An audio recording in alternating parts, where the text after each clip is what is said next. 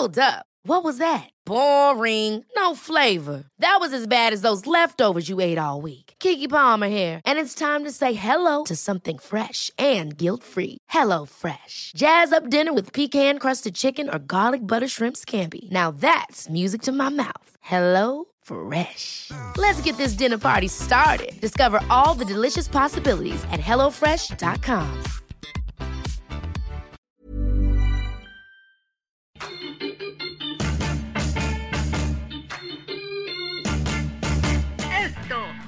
de los deportistas.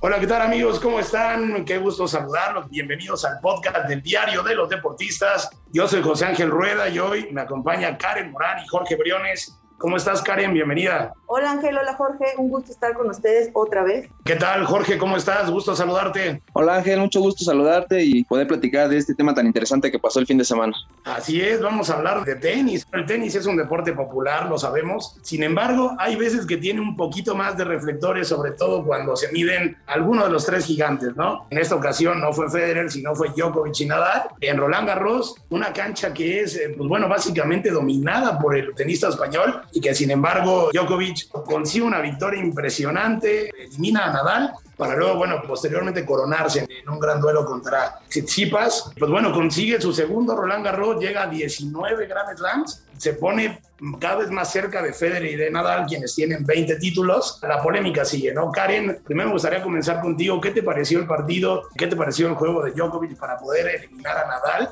En su superficie. Es un golpe fuerte, es un golpe fuerte para ambos, tanto para Djokovic como para Nadal. Del lado de Djokovic es un golpe de autoridad, justo para ratificarse como el tenista número uno del mundo y el tenista invencible en este momento. Y por el lado de Rafa es, me parece, uno de los golpes más duros que ha sufrido en su carrera. Él se veía ganando su, su Roland Garros número 14 y además se veía superando la marca que comparte con Roger Federer de 20 Grand Slam y pues todo se le cayó. Fue una final adelantada, realmente todos nos esperábamos este duelo en la final, el sorteo fue caprichoso, nos los puso en la semifinal, fue un partidazo como suelen darlo, no tan largo, no se fue a los cinco sets como se esperaba. Sin embargo, yo vi a Nadal un poco, pues, decaído ya, ya para el final. Al principio dominaba el encuentro, dominaba muy bien la, la pista y poco a poco Djokovic se fue sentando y, y le fue alargando la pista y, y, acabó con él. E insisto, yo creo que el golpe más duro, más allá del título, es en lo emocional, el golpe autoritario de, de Novak Djokovic de decir yo soy el rey.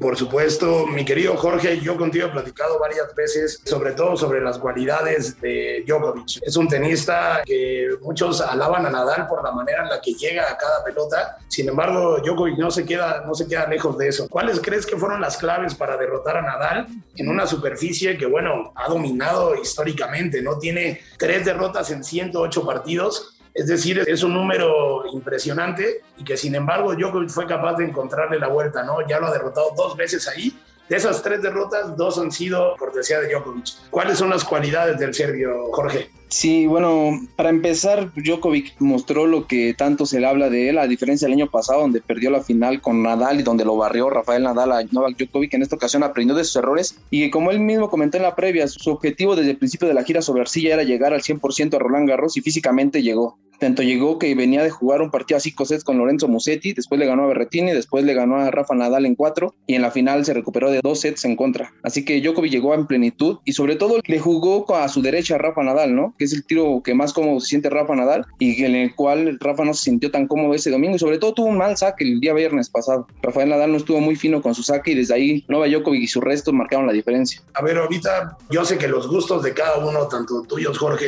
Djokovic, el tuyo Karen es Nadal, entonces antes de pasar a la pregunta que creo que todo el mundo queremos ver, como que cuál es el lugar de cada uno en la historia, primero me gustaría Karen que me comentaras qué es lo que viene para Rafa Nadal. Vamos, como bien ya lo mencionas, fue una derrota dura para él, sin embargo, la temporada sigue, ¿no? Ahora viene Wimbledon, posteriormente vendrá el US Open. Sin embargo, da la impresión de que no es eh, donde Nadal precisamente se sienta cómodo. Le batalla para triunfar ahí. Entonces, ¿qué viene para Rafa Nadal? Porque viene empatado con Federer en esa carrera impresionante de Grand Slams. Y pues bueno, ya 35 años, ya el tiempo no perdona, las lesiones tampoco. ¿Qué viene para el español? Pues justo le acabas de dar en el clavo, ¿no? La edad y las lesiones. Yo creo que lo, lo que tendría que hacer Rafa y, y, en lo que estará pensando es en ponerse a punto para tratar de competir al máximo en Wimbledon. Yo no creo, sinceramente, que Rafael Nadal sea el gran favorito, mucho menos creo que tenga posibilidades, no solo ante Djokovic, ¿no? Porque de, abajito de Djokovic hay otras, otras grandes raquetas que también tienen toda la capacidad de hacerle juego a Rafa en el césped, que sabemos que no es precisamente su fuerte. Y pues yo creo que en Wimbledon puede y podría más apostar para irse preparando para el US Open y tal vez ahí me resulta también muy complicado. Tal vez ahí podría dar ese pasito que todo el mundo le critica y que realmente es su talón de Aquiles. En tierra es impresionante, pero en las otras superficies le cuesta mucho trabajo. Y si Rafa no llega físicamente a punto, no va a haber manera de que compita, insisto, no solo con Djokovic, sino con Tsitsipas, con Edverev, con Rublev, que son tenistas que hay que poquito a poquito van, van, van, y le pueden hacer la maldad, incluso desde cuartos de final, digo, dependiendo obviamente de los sorteos, pero yo creo que sí, la clave para Nadal es ponerse a punto y recuperarse anímicamente, ¿no? Porque muchos dábamos, incluso él se veía segurísimo en que este era su torneo para superar a, Roger y ahora se le complica, porque el nivel que, que maneja Djokovic en estos momentos es impresionante y pues más bien yo creo que se tendría que preparar incluso para empezar a trabajar su gira de tierra del próximo año, que es, yo creo, donde sí podría llegar al quite con la famosa marca de los Grand Slam.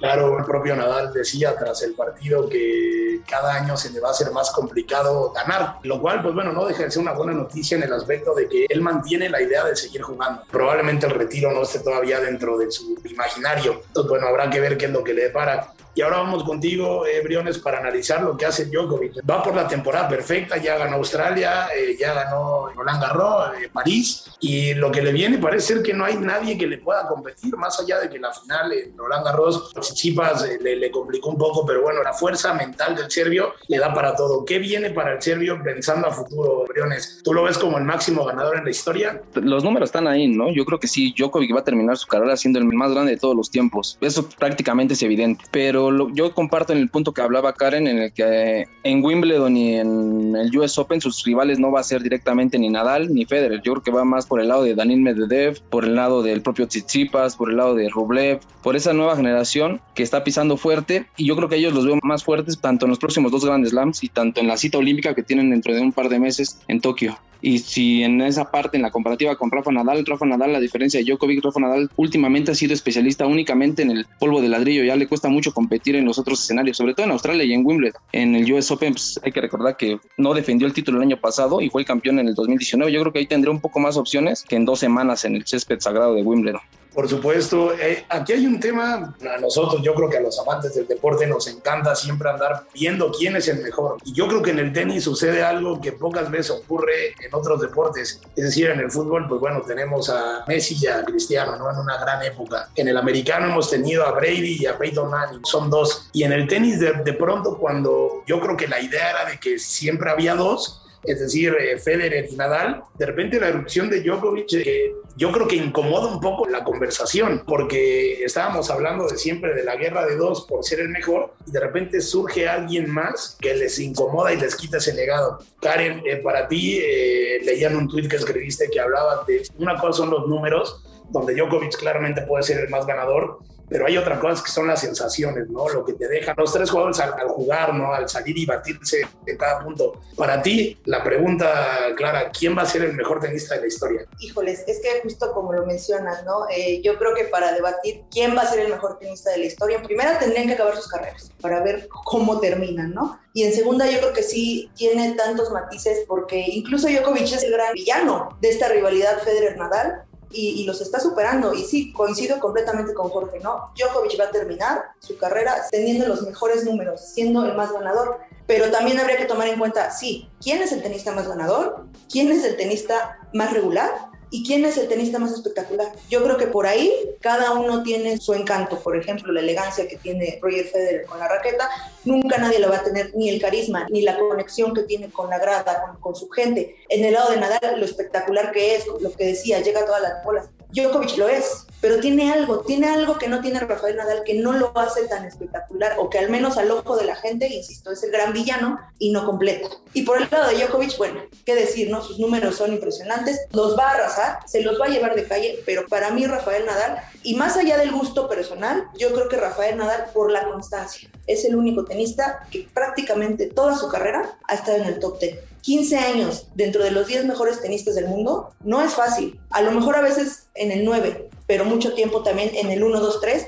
Y eso también creo que tiene un gran valor más allá de los títulos que pueda o no conseguir. Claro, en el tema personal, con, por ejemplo, que yo puedo ver con Nadal, también es el dominio que tuvo de una superficie, creo que es eh, francamente impresionante. El hecho de ver a un especialista en algo siempre te deja algo más. Entonces el tema de Nadal es importante. Entonces, eh, contigo, Briones, ya sé que tu respuesta es Djokovic, ya lo dijiste, ya tienes claro que Djokovic va a ser el mejor tenista de la historia. Sin embargo, quiero que me cuentes los argumentos. ¿Por qué? Para ti, ¿en dónde está lo espectacular de Novak Djokovic? Hablando sobre dos de los temas que comentaba Karen, sí, la, en la constancia coincido totalmente que es un punto muy importante en este debate entre el Big Three, pero en la constancia justamente Djokovic es donde más diferencia ha marcado al ser el jugador con más semanas siendo el número uno del mundo. En la misma época que Roger Federer y Rafa Nadal, es el jugador que más tiempo ha estado en la cima del tenis. Yo creo que ahí es un punto más a favor de Djokovic en esta parte y sí, pues el tiempo lo dirá al final de sus carreras, cada quien va a hacer un balance y ya los gustos ahí se van a terminar, los números al final van a dictaminar quién fue el mejor de todos los tiempos en esta época y en todo lo que hemos visto de tenis en la era moderna.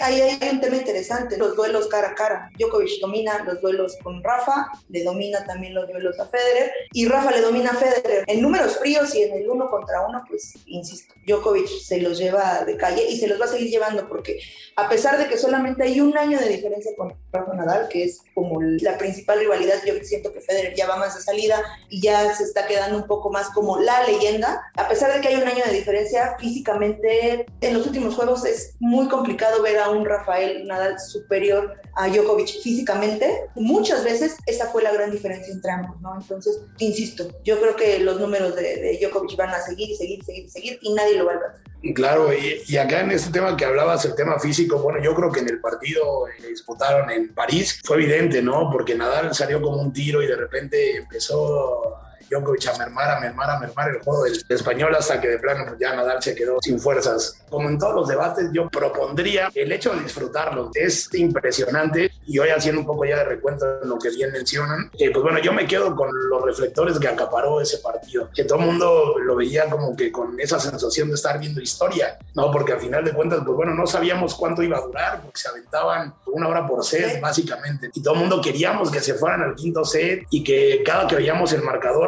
básicamente era un empate en todo. Entonces yo creo que hay que quedarnos con eso. Ya para redondear, ya me mencionaste algunos nombres, Karen, por ejemplo, Tsitsipas, Zverev. Eh, ¿Tú a quién ves como el que le pueda hacer sombra en algunos años? a estos tres gigantes del piso. Híjole, yo, yo lo platicaba justo terminando ese partido con los compañeros de web y les decía que mientras ellos tres existan, yo no veo ningún otro tenista que pueda competir por historia, por legado, por espectacularidad, por números. Pesan mucho los nombres del Big Three, pesan mucho, pero si, si hablamos de cómo se ha desarrollado, por ejemplo, la, la temporada, pues sí pasa, ha, ha ido de, de menos a más, ¿no? Trae marca ganadora, ganó su primer Masters 1000, llegó a su primera final de Grand Slam, entonces pues, está marcando la pauta para decir, bueno, están ellos, pero aquí estamos nosotros. El año pasado Rublev también tuvo un, una gran temporada, Medvedev que está ahí, instalado en top 3, entonces por ahí va, por el camino de, de, de los rusos y, y, el griego, me parece que Zverev ya se quedó un poquito ahí de gran tenis, pero me parece que se va a quedar en bueno y no más, yo creo que la competencia está ahí entre, entre los rusos y, y el griego.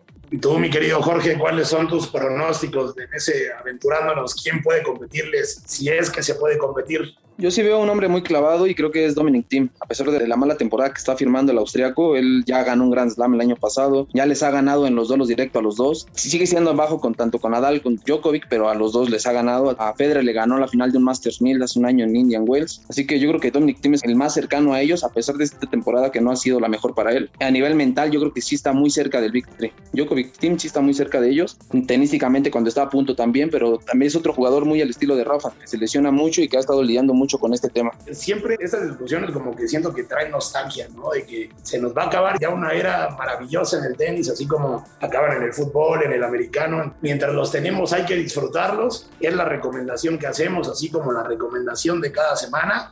Que nos sigan y nos escuchen en las diversas plataformas como Spotify, Deezer, Google Podcast, Apple Podcast, Acast y Amazon Music. Además de que, bueno, nos pueden escribir para cualquier duda podcast.com.mx y seguirnos en las distintas eh, redes sociales como arroba podcast De igual forma, lo recomendamos a que escuchen los podcasts la organización, en especial el de Periodismo en Riesgo, donde Marta Ramos y Alejandro Jiménez nos dan un panorama del periodismo, esta complicada profesión que cada día es más riesgosa, pero también cada día más apasionante por llevar todos los temas a la población. Les agradecemos mucho a Mitzi Hernández y a Natalia Castañeda en la producción. Soy José Ángel Rueda, le agradezco a Karen Morán y a Jorge Briones. Que estén muy bien. Muchas gracias.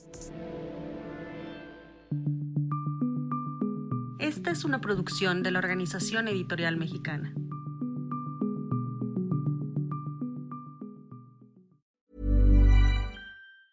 Ever catch yourself eating the same flavorless dinner three days in a row? Dreaming of something better? Well, HelloFresh is your guilt-free dream come true, baby. It's me, Kiki Palmer. Let's wake up those taste buds with hot, juicy pecan crusted chicken or garlic butter shrimp scampi. Mm. Hello Fresh. Stop dreaming of all the delicious possibilities and dig in at HelloFresh.com. Let's get this dinner party started.